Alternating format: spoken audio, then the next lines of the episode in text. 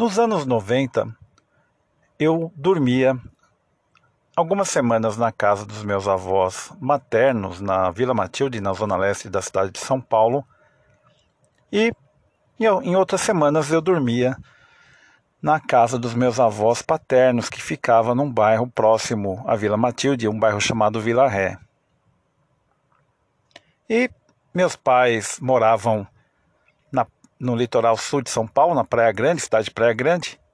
E naquela época de final de semana, então eu descia para visitá-los. Trabalhava na cidade de São Paulo durante a semana, dormindo na casa dos avós e revezando e de sábado eu descia para o litoral. Então eu estava no sábado descendo, havia ficado na casa dos meus avós paternos, ou melhor, maternos na Vila Matilde, e eu estava descendo para o litoral de São Paulo, quando no meio lá da Radial Leste, avenida principal da Zona Leste, já chegando no Tatuapé, me veio uma sensação muito forte da minha avó, aquela avó da Vila Ré, avó paterna. E uma sensação que foi ficando cada vez mais forte. À medida que eu ia é, pegando a outra avenida sentido a estrada que leva ao litoral, que é a Anchieta, a Via Anchieta, mas eu estava pegando já a outra avenida que é a Salim Farah Maluf, aquela sensação foi aumentando, aumentando, aumentando, de modo que eu tive que voltar e voltei lá para Vila Ré para visitá-los, porque fazia uma semana que eu não os via. Esses meus avós eh, estavam acostumados já a ficarem sozinhos. Meus, meu pai e minha tia moram em, ou moravam em outra cidade e de modo que ah, aquele pensamento acabou me acometendo no momento. Não, não tem problema nenhum, eles estão sempre sozinhos, né? Estão acostumados, qualquer coisa liga. Mas a sensação foi tão forte que eu voltei. E quando eu peguei a avenida principal ali da Vila Ré, eu acabei encontrando com eles atravessando e eu acabei parando o carro, dei carona para eles até a casa deles, que eles moravam numa subdona. E a minha avó, quando me viu, ficou super contente e aflita ao mesmo tempo, dizendo estar passando mal, que eles tinham descido até a avenida para fazer compra no mercadinho, mas que ela estava passando muito mal e que se eu podia levá-la no hospital. Como meu minha avó sempre foi muito exagerada e toda vez que ela tinha uma gripe ou qualquer coisa assim, ela já achava que ia ser internada, eu acreditei que era mais um drama dela e acabei não dando tanta importância, mas concordei em levá-la até o hospital. Então a partir daí ela pegou as roupas dela, falou que ia levar roupa porque ela ia ficar internada e eu achando aquilo tudo muito engraçado pela forma como ela tratava o drama das doenças dela.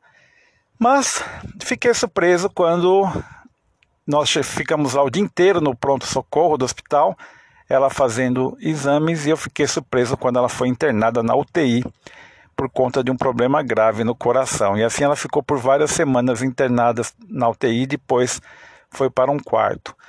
E mostrando que realmente eu senti aquela força do pensamento dela aflitivo quando ela pensou em mim naquele momento que ela estava com dor no peito. Uma outra história interessante vem do meu tio Valdomiro, que me enviou essa história pelo WhatsApp, contando de quando ele morava, na verdade ele mora ainda na cidade de Pariquera-Sul, que é no sul de São Paulo, no estado de São Paulo, e meus avós maternos na época moravam com ele no sítio, lá em Pariquera.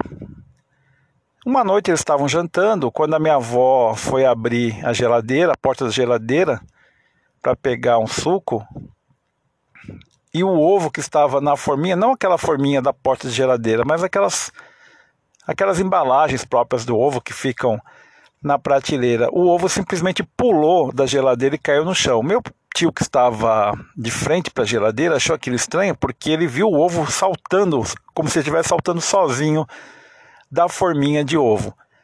Aí no mesmo instante ele prontamente acabou levantando-se para limpar o ovo quando alguém bateu na porta da frente lá da casa deles, da sala. Ele foi atender e era um menino vizinho da, do sítio. Então, sítio vizinho, a mãe havia pedido para o menino buscar um ovo. E meu tio, que sempre leu a respeito desses assuntos do poder da mente, e também ele me influenciou bastante desde a adolescência, ele perguntou para o menino como que ele havia do, do, caminho dele, da casa dele, do sítio dele até ali, qual era o pensamento dele. E o menino foi bem sincero, dizendo que não queria estar ali porque morria de vergonha e ainda mais ele queria ter saído para brincar com seus amigos e a mãe não deixou. Então, além da mãe não ter deixado o menino brincar, a mãe o obrigou a ir buscar um ovo emprestado na casa do vizinho. E o menino estava indo muito contrariado e com muita raiva. E meu tio então associou esse poder do pensamento forte do menino relacionado com o ovo e o salto desse ovo da geladeira.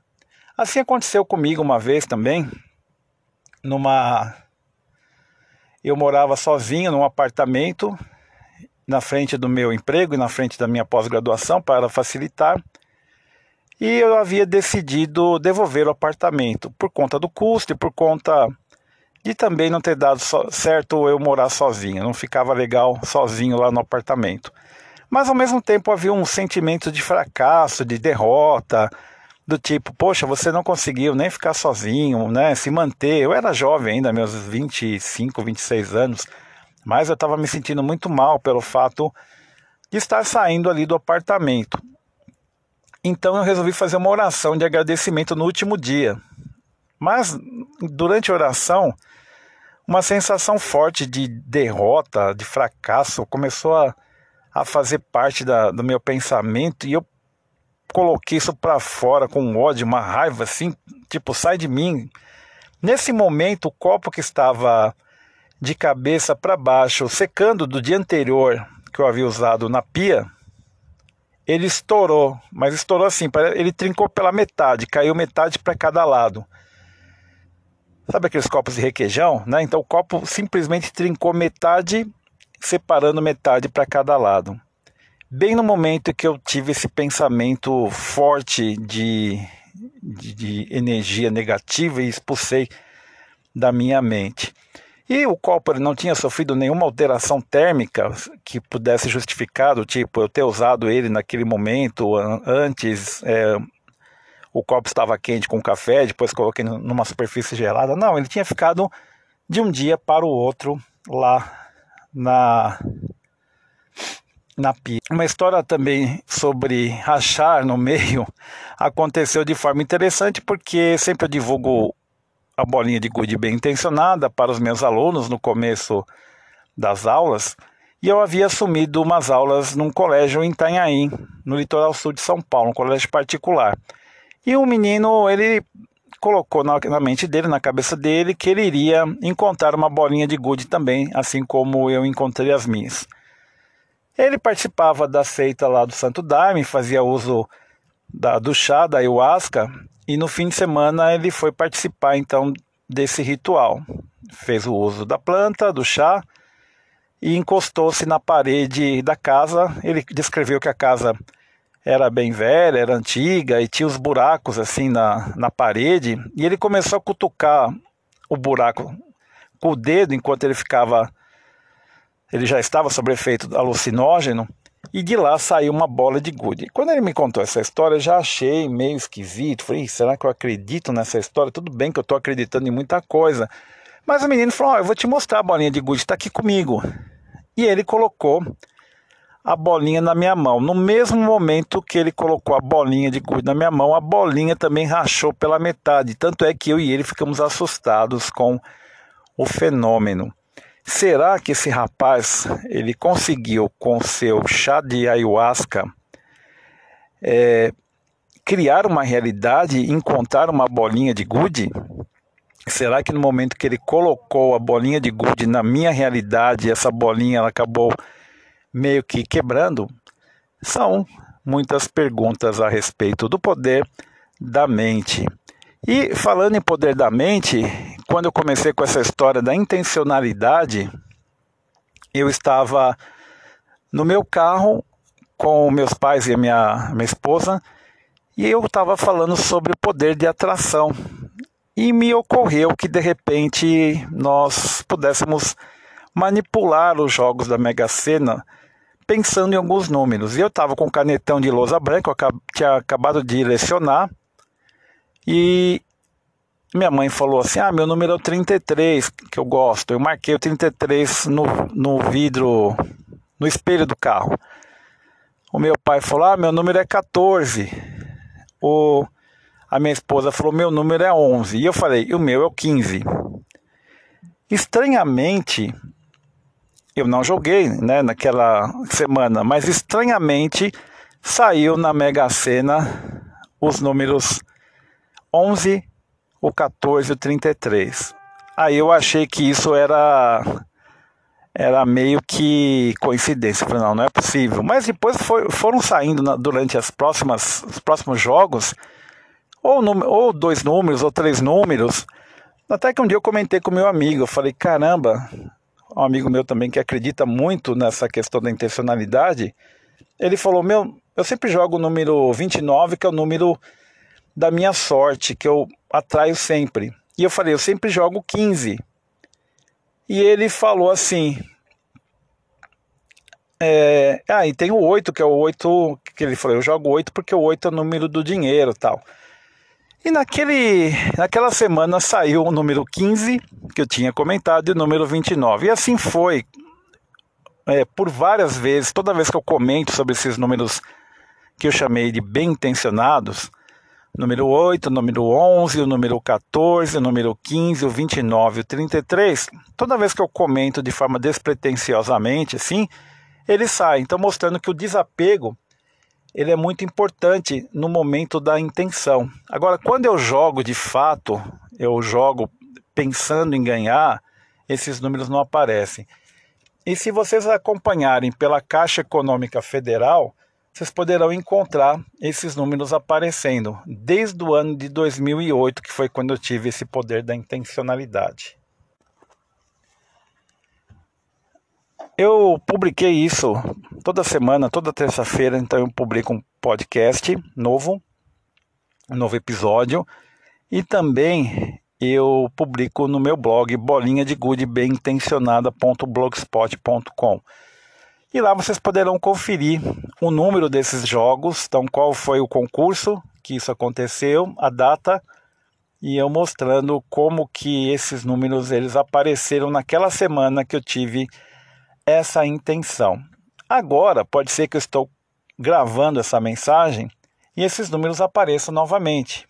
Eu não vou jogar, porque toda vez que eu jogo e coloco uma força mental de desejar que isso aconteça, esses números não aparecem, mas toda vez que eu não coloco essa força mental e apenas comento, os números aparecem. Então, se você quiser jogar esses números e se porventura ganhar, por favor, lembre-se de mim. Esse meu tio Valdomiro de Pariquela também tem uma história muito, muito interessante. Ele no, em 1978 ele havia mudado para a cidade de Pariquera porque ele prestou um concurso público em um banco chamado Nossa Caixa. E Pariquera é distante de São Paulo e também do litoral sul de São Paulo. E ele resolveu ir com um amigo dele comprar roupas esportivas, porque era Copa do Mundo e tinha uma loja chamada Loja X que tinha bastante artigo esportivo lá na cidade de Santos. Então ele foi lá com um amigo, e ele tinha acabado de ler o livro de, sobre prosperidade do Norman Vincent Peale, e ele começou a comprar e comprar, e falando assim, ah, eu vou comprar, é, comprou tênis, comprou agasalho, comprou é, caneleira, e o amigo falando, cara, você está gastando demais. Ele falou, não, eu estou pensando na prosperidade eu tenho que comprar coisas para mim, porque eu mereço, eu preciso é, criar uma cadeia de prosperidade, porque estou beneficiando o dono da loja, o vendedor, quem fez a roupa. Eu sei que ele gastou quase todo o salário e pagou com cheque lá da nossa caixa. Banco estatal que nem existe mais. E o amigo comprou apenas uma camiseta do time da Holanda, que estava muito forte na época, chamado até de Laranja Mecânica, né, o time naquela época, e pagou com dinheiro. Voltaram para Pariqueraçu, passado o mês, meu tio deixou o dinheiro na conta, né, para que caísse o cheque, e o, o cheque não foi, não houve débito nessa conta. Passado o mês ele voltou lá em Santos e foi na loja e falou com o gerente. Como tudo era muito demorado, a compensação, o gerente ficou de ver para ele e ele falou: ah, mas eu tô indo embora para Pariquera. Aí o cara falou: não, tudo bem, depois você fala comigo. Quando você voltar, a gente vê essa história. Depois de mais três meses depois que ele emitiu o cheque, ele passou lá e o gerente lembrou da história dele e falou: de fato, eu fui atrás do. Eu tenho conta no banco Cominde, que era o banco também que nem existe mais, e o o meu o cheque foi caiu na minha conta. O valor que você me passou caiu na minha conta. Então o dinheiro caiu na conta do dono da loja, mas não foi debitado da conta do meu tio. Ou seja, ele criou uma questão de prosperidade tão forte que nem o débito aconteceu na conta dele. Um fato curioso aconteceu comigo também quando eu me casei em 97. 97 até 99 nós morávamos numa num bairro de periferia. O apartamento era pequenininho, mas era uma graça, apartamento de noivo, né, de noiva. Mas depois de um tempo morando lá, a gente percebeu que era difícil morar no bairro, né? O bairro não era, não tinha condições muito adequadas para a gente andar a pé. Fiquei, fiquei sem carro uma época e aí minha esposa falou: ah, a gente precisava sair daqui desse lugar. Eu falei: ah, impossível, porque eu já tinha pago para a construtora. Na época eu já tinha pago 25 mil para a construtora. O apartamento acho que valia 45 mil, na época era bem baratinho, assim, pensando nos dias de hoje. Hoje ele deve valer uns 200 mil. Mas eu tinha pago 25 mil para a construtora e eu tinha colocado a, a, venda por 20 mil. Então comecei a colocar a venda por 20 mil e assumi as prestações que faltavam com a construtora. Como no prédio tinha um mural lá perto da portaria e as pessoas também tinham comprado todas na mesma época, então os preços eram muito parecidos. As pessoas também estavam cobrando esse valor e assumindo a dívida. E eu fui diminuindo, fui para 18, aí eu via gente por 15, eu fui por 15, tinha gente por 10, eu fui por 10, até que um dia eu vi um cara passando a dívida apenas. E eu falei para minha esposa: ó, vai ser impossível a gente sair desse lugar. É, anunciávamos apartamento no jornal, não tinha essa questão da internet como tem hoje, né? Facilidade. Colocamos o apartamento imobiliários, as imobiliárias davam muita importância pelo local também. Até que eu me lembrei desse livro da prosperidade que eu havia lido, do Norman Vincent, e reli novamente o livro. E também eu estava envolvido com a história do poder da prosperidade, que eu estava acompanhando um espiritualista chamado Gaspareto aqui em São Paulo, e que ele falava muito sobre o, pensamento também positivo relacionado com o dinheiro. E eu comecei a criar esse poder do dinheiro. Então eu escolhi um bairro para morar. Na verdade, eu já havia visto um, um apartamento para comprar nesse, num prédio nesse bairro, mas eu fingi na minha cabeça que eu já morava nesse prédio. Então eu todo dia voltava do, do emprego e dava seta para entrar na garagem. O porteiro deve estar tá até hoje pensando quem é o xarope que ameaçava entrar no prédio ou ficava assustado comigo, achando que era bandido. Mas eu fazia esse caminho acreditando realmente que morava naquele, naquele prédio, naquele apartamento. Comprava pão na padaria do bairro escolhido, cortava cabelo no bairro escolhido. Até que um dia eu acordei de manhã com um pensamento: e se eu devolvesse o, o apartamento para a construtora? será que eles me devolveriam dinheiro? Falei com a minha esposa. Ela falou, ai Eric, será? Isso é difícil. Eu falei, ah, vamos tentar. Aí a gente foi até o centro de São Paulo, lá na Berrine, na construtora, e eu falei bem decidido para secretária que eu queria devolver o apartamento, que não tinha mais como morar, condições de morar nesse apartamento. E a secretária regalou os olhos, falou: Nossa, nunca aconteceu isso aqui nessa construtora. Naquela época não tinha isso. Hoje, acho que no contrato até você já tem isso descrito bem, que você pode devolver.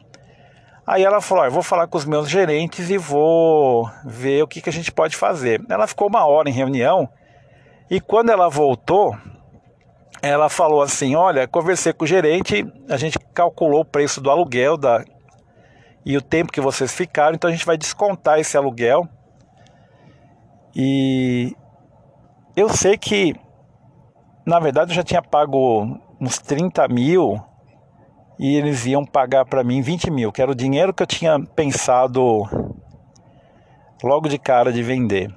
Mas eles não iam pagar isso de uma forma é, imediata, eles iam parcelar isso em acho que em 20 parcelas, se eu não me engano, é, ia pagar mil reais por mês.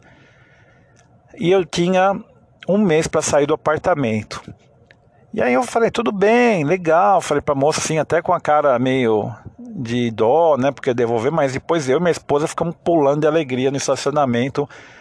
E minha esposa, é, que a gente tem um mês para sair desse apartamento. Falei, tem problema, vamos achar apartamento. E fui no prédio que eu escolhi, né? Tinha escolhido o prédio. Só que a construtora não aceitava na época uma entrada parcelada.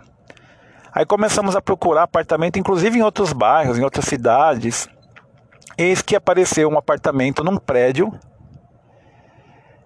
que já tinha cinco anos esse prédio e que havia ele havia a construtora faliu, uma outra construtora tinha, havia comprado eh, essa obra e acabado a obra e ficado um apartamento apenas sem vender com a construtora. E aí a gente acabou fazendo a proposta, eles aceitaram a entrada parcelada, aceitaram depois o resto ia pegar financiamento no banco, na Caixa Econômica Federal.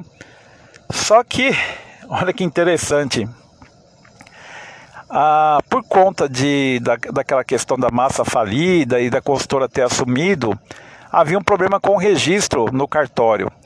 E depois de um mês que a gente tinha para mudar, a gente não conseguiu pegar financiamento com a Caixa.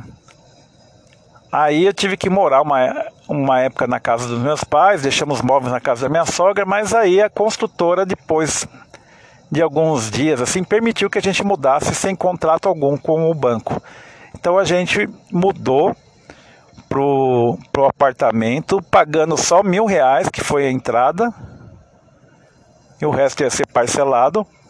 E depois o financiamento com o banco saiu depois de três meses só. Então assim, eu fiquei morando lá somente com a, a palavra minha e a palavra da construtora. Então, mostrando que o nosso poder da mente é muito forte realmente. Então, o poder da mente poderá atrair situações e objetos. Podemos receber informações mentais de outras pessoas. O poder extrasensorial é um poder que está além das nossas capacidades dos cinco sentidos.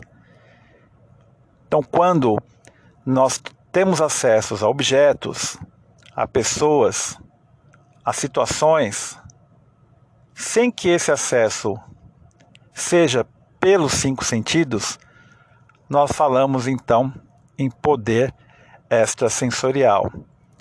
Como exemplo da clarividência, telecinesia, telepatia, psicometria, visão remota, precognição, entre outros. E você, já experimentou algum, já teve alguma experiência com o poder extrasensorial?